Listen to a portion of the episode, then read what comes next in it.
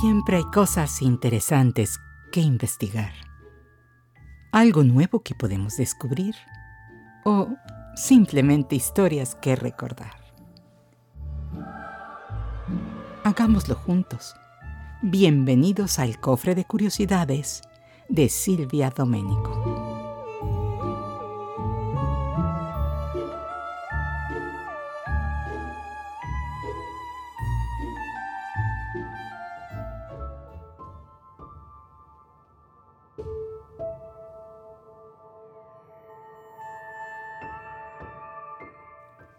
La aparición de la radiotelefonía se debió a dos inventos. El primero fue el micrófono, que patentó Alejandro Graham Bell el 7 de marzo de 1876, y el segundo fue el bulbo, desarrollado y patentado en 1904 por el ingeniero y profesor inglés John Fleming, quien trabajaba con Marconi. El perfeccionamiento de la radiocomunicación lo lograron el canadiense Reginald Fessenden y el estadounidense Lee de Forest.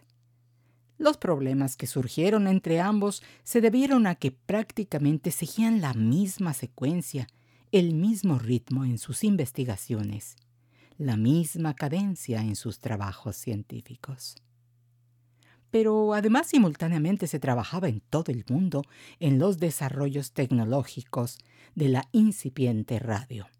En esa época se había enfrascado en resolver la forma de incorporar en una alta frecuencia a la voz humana para enviarla en forma inalámbrica.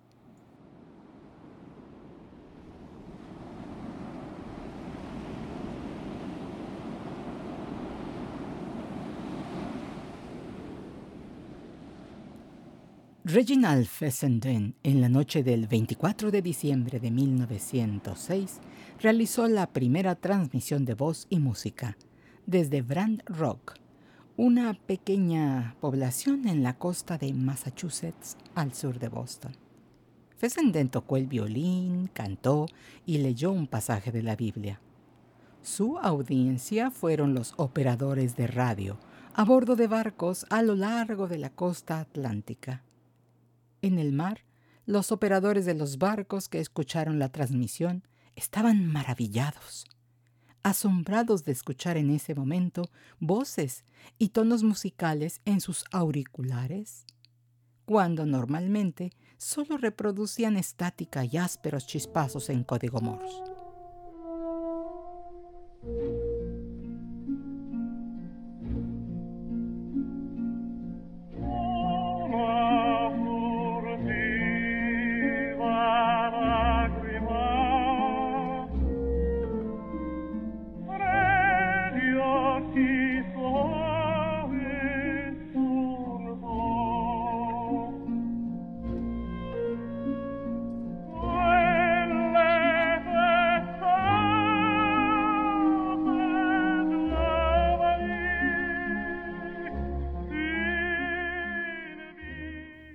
Por su parte, en 1908, Lee de Forest transmitió música de fonógrafo desde la Torre Eiffel de París, hasta unos 800 kilómetros de distancia, y dos años después, en 1910, realizó un primer control remoto de una ópera en vivo, desde la Metropolitan Opera House de Nueva York, en cuyo elenco se encontraba Enrico Caruso. Los radioescuchas de esa emisión radiofónica indicaron que era muy difícil reconocer las voces.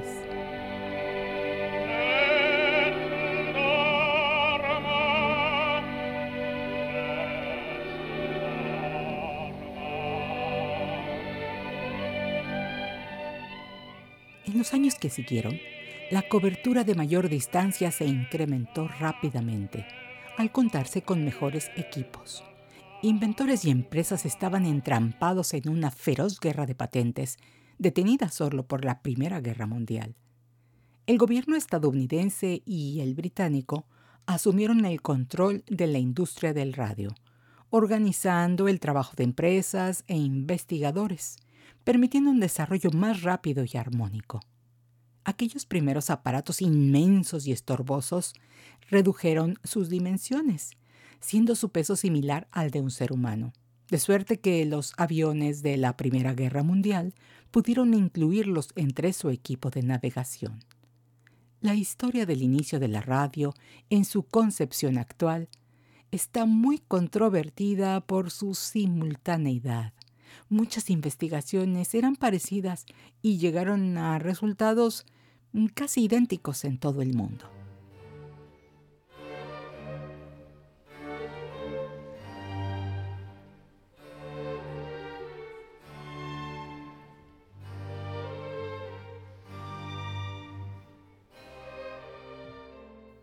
La radio denominada al principio wireless o sin hilos, abreviatura de telegrafía inalámbrica, había sido destinada a objetivos marítimos y militares durante dos décadas, antes de ser utilizada con fines informativos, educativos y de entretenimiento. El 11 de noviembre de 1918, concluida la Primera Guerra Mundial, los débiles intentos que hizo el gobierno estadounidense para mantener su control sobre la radio fueron derrotados por el clamor de los intereses privados. La misma forma en que entregó el control de la telegrafía en manos de particulares, también entregó este nuevo medio de comunicación pública a los intereses comerciales, en lugar de declararla un medio público de comunicación. En Inglaterra, todo estaba listo para que Gran Bretaña se proyectara como líder en la industria de la radiodifusión. Pero al terminar la Primera Guerra Mundial, la oficina de correos mantenía el control sobre las emisiones de telefonía.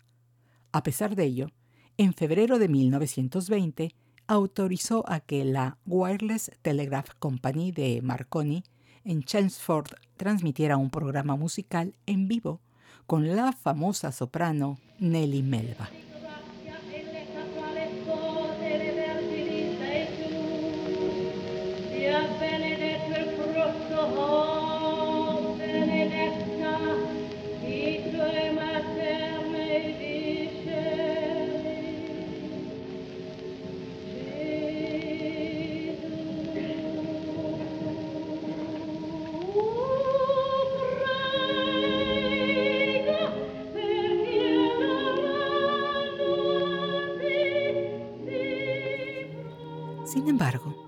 A pesar de convertirse momentáneamente en el primer país que iniciara organizadamente la radiodifusión, la oficina de correos se arrepintió, argumentando que interferían las comunicaciones más importantes, como las militares, y se cancela el servicio, y así las ondas enmudecieron. Ante el malestar surgido porque Marconi tenía, aparentemente, todos los privilegios, se crea en 1922 la BBC de Londres, British Broadcasting Corporation, bajo la premisa de informar, educar y entretener, a la que se incorporaron todos los interesados en la radio, pero bajo el control directo de la oficina de correos y con la prohibición expresa de incluir en las transmisiones publicidad.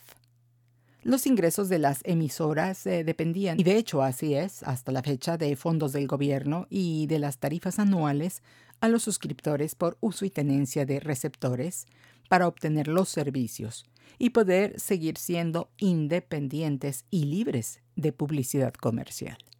Por esos mismos tiempos en Estados Unidos, la estación KDKA de la ciudad de Pittsburgh es el parteaguas en el inicio de la industria radiofónica comercial.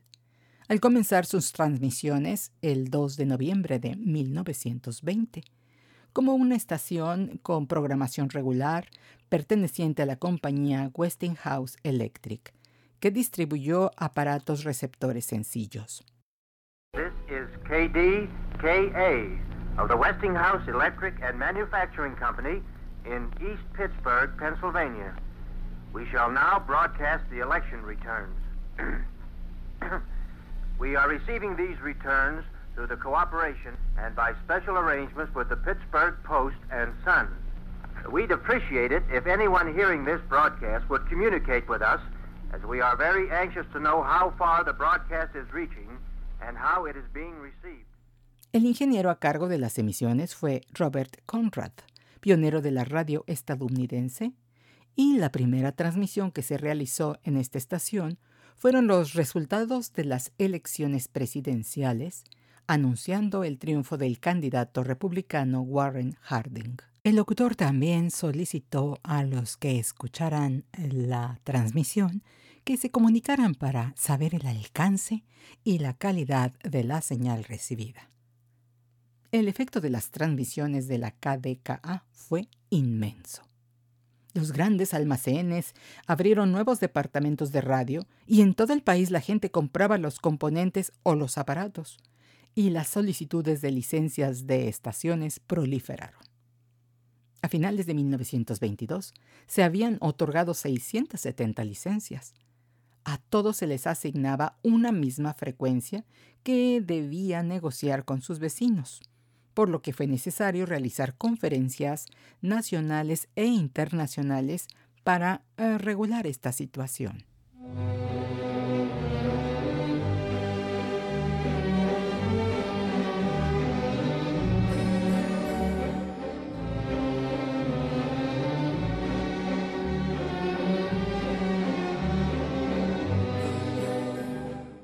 En México, en 1919, el ingeniero Constantino de Tarnava Jr. inicia las primeras pruebas experimentales de radiotelegrafía inalámbrica en Monterrey, Nuevo León. Dos años después, iniciará las transmisiones de su estación a la que denomina TND por las siglas de su apellido y de la Universidad estadounidense en donde estudió, Notre Dame. La primera estación de radio comercial de México fue la CIL, que surgió en 1923 con la colaboración del diario El Universal Ilustrado y la Casa del Radio de Raúl Azcárraga. La CIL tenía 50 watts de potencia. En general, la década de 1920 se caracterizó en términos de producción por tratar de utilizar lo que se hacía en otros medios y simplemente transmitirlo por radio se realizaron noticieros como si se redactaran para periódicos y programas musicales como en salas de conciertos, sin haberse desarrollado realmente un lenguaje radiofónico específico.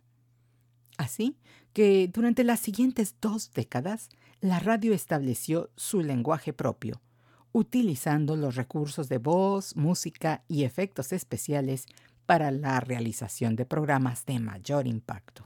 Además, el aparato receptor, que ya no era individual como al principio en que cada radioescucha debía conectar sus audífonos, pasó a ocupar un importante lugar dentro de los hogares, generalmente en la sala, donde la familia se reunía en torno al radio para escuchar sus programas favoritos. A nivel mundial, se considera esta etapa como la de mayor esplendor para la radiodifusión. El 18 de septiembre de 1930 sale al aire la XEW, llamada La Voz de la América Latina desde México, de Emilio Azcárraga. Esta fue la estación más potente en su época. Así, la radio espectáculo estaba en auge.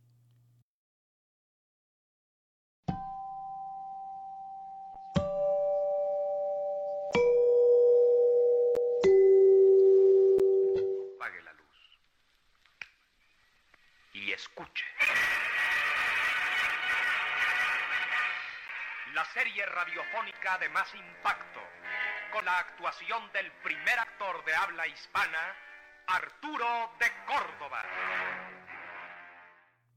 En ese mismo tiempo alcanzaron el éxito las radiodramatizaciones, que llegaron a tener un gran impacto en el público.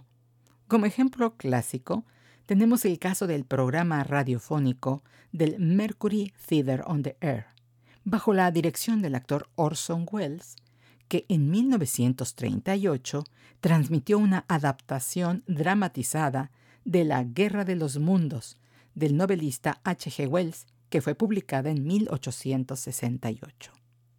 The Columbia Broadcasting System and its affiliated stations present Orson Welles and the Mercury Theater on the Air in The War of the Worlds by H.G. Wells.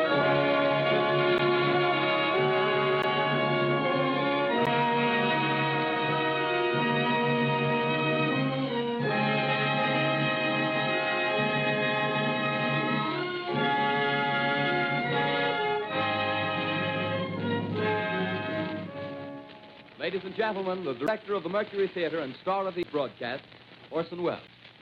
We know now that in the early years of the 20th century, this world was being watched closely by intelligences greater than man's, and yet as mortal. Resulta que en las primeras palabras del programa, transmitido a través de la CBS, Columbia Broadcasting System, se indicaba que lo que se escucharía a continuación era una ficción. Pero las personas que escucharon la radio no se enteraron, no prestaron realmente atención y tomaron lo que estaban oyendo como cierto, ya que pensaron que escuchaban un programa musical en vivo interrumpido por boletines noticiosos que daban cuenta de la invasión de la Tierra por marcianos y que la humanidad sería aniquilada. Se dice que la adaptación fue de tal realismo que ocasionó crisis nerviosas de pánico en Estados Unidos y hasta algunos casos de suicidio. There they go. The giant arm raised. Green flash. They're spraying us with flame. 2,000 feet. Engines are giving out. No chance to release bombs. Only one thing left. Drop on them, plane and all. Diving on the first one.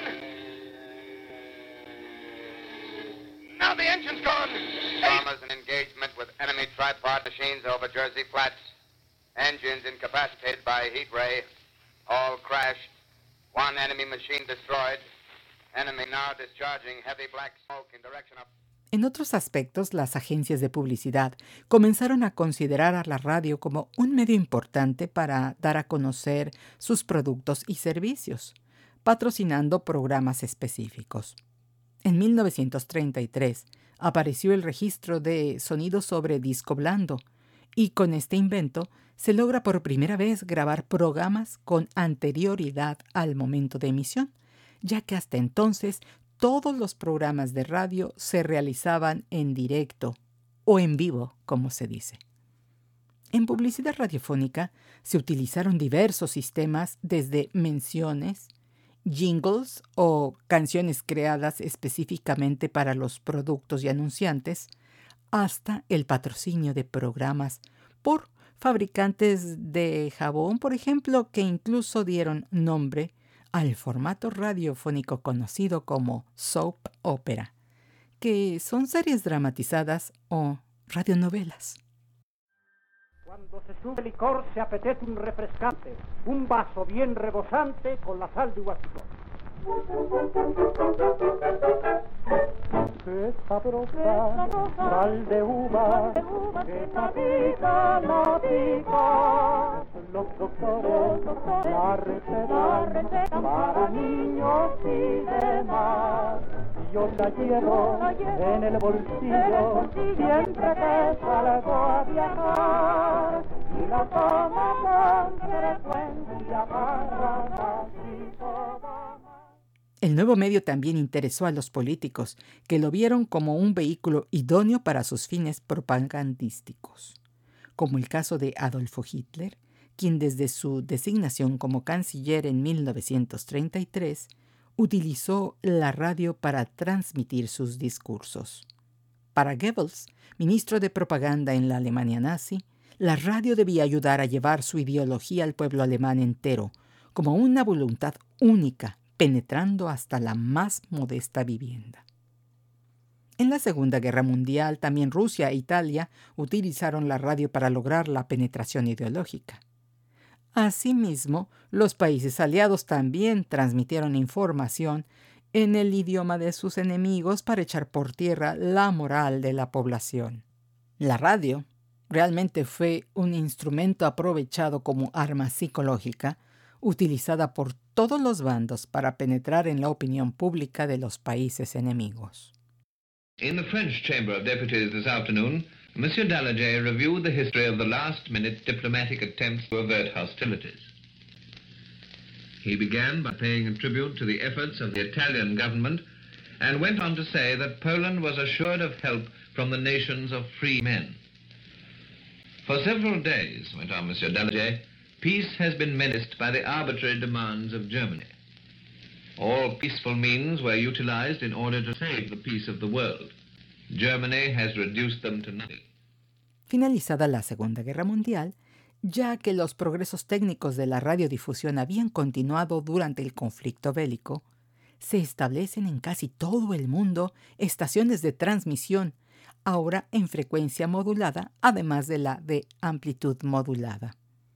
También a finales de la década de 1940 se desarrolló el magnetófono, una grabadora en cinta magnética que facilitó la realización de programas radiofónicos grabados.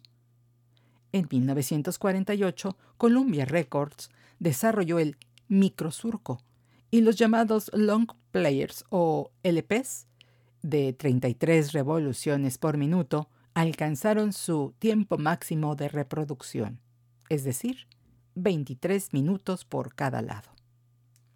En cuanto a los aparatos receptores, el perfeccionamiento del transistor permitió reducir las dimensiones de los aparatos portátiles de recepción. Sin embargo, la tecnología digital tardaría otros 20 años. Antes de que esto ocurriera, en 1950, y como consecuencia de diversos avances en varios países, apareció un nuevo medio de difusión electrónica, la televisión. Esta circunstancia provocaría un importante cambio en el contenido programático de la radio, ya que al público no le interesaba escuchar lo que podía ver en la televisión. Por momentos, mm, se llegó a pensar que la radio desaparecería ante esta circunstancia, pero no fue así. Sobrevivió y hasta hoy está con nosotros. Bien, eso es todo por hoy aquí en Cofre de Curiosidades. Muchas gracias por acompañarme y hasta la próxima.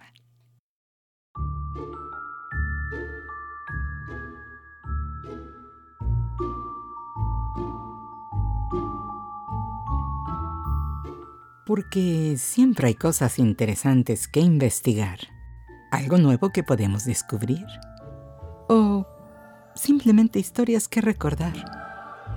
Gracias por acompañarme en el cofre de curiosidades de Silvia Domenico. Recuerda, expande tu conocimiento, sé curioso y hasta la próxima.